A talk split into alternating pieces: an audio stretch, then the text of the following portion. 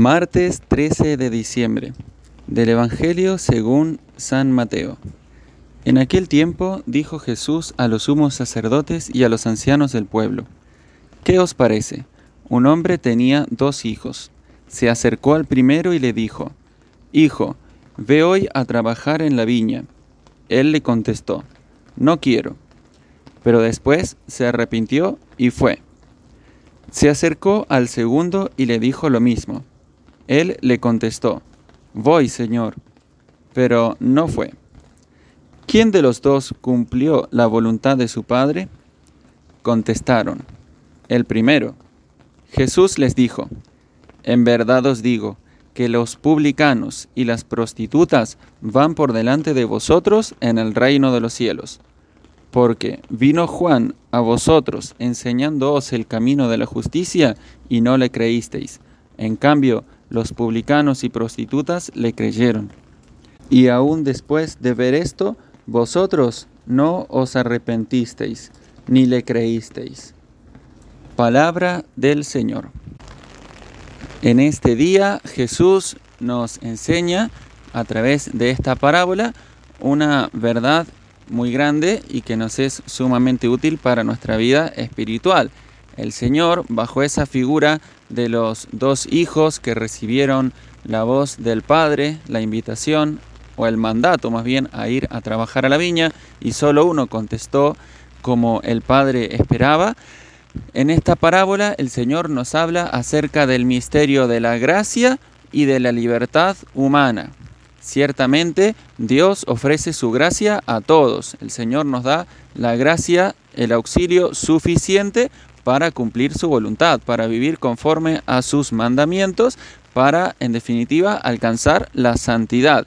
Y esto es así, el Señor nunca nos abandona siempre, constantemente nos está dando todos los auxilios necesarios para poder cumplir lo que Él espera de nosotros y que en definitiva es lo que nos conduce a la santidad y a nuestra propia felicidad. Sin embargo, queda en el corazón, en la libertad humana, el aceptar esa gracia, el ser dócil a esa invitación amorosa que el Señor nos hace.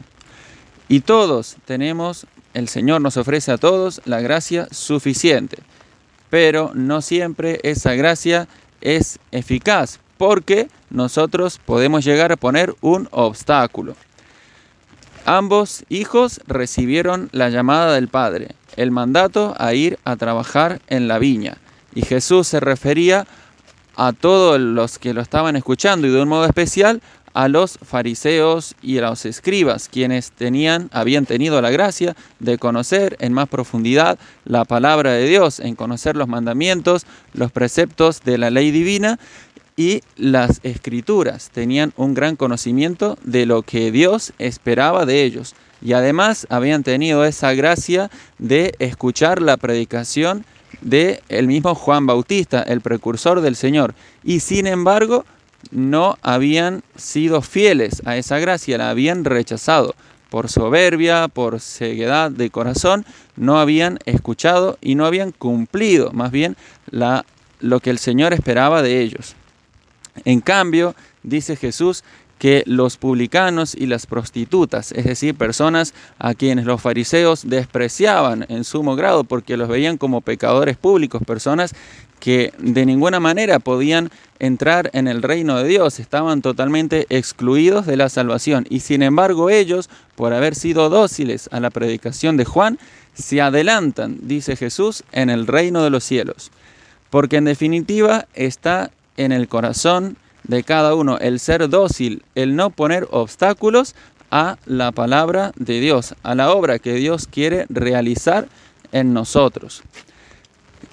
Y en la parábola Jesús dice que el primer hijo comenzó bien, diciendo, voy Señor, voy a trabajar en tu viña, pero no lo hizo, no fue fiel.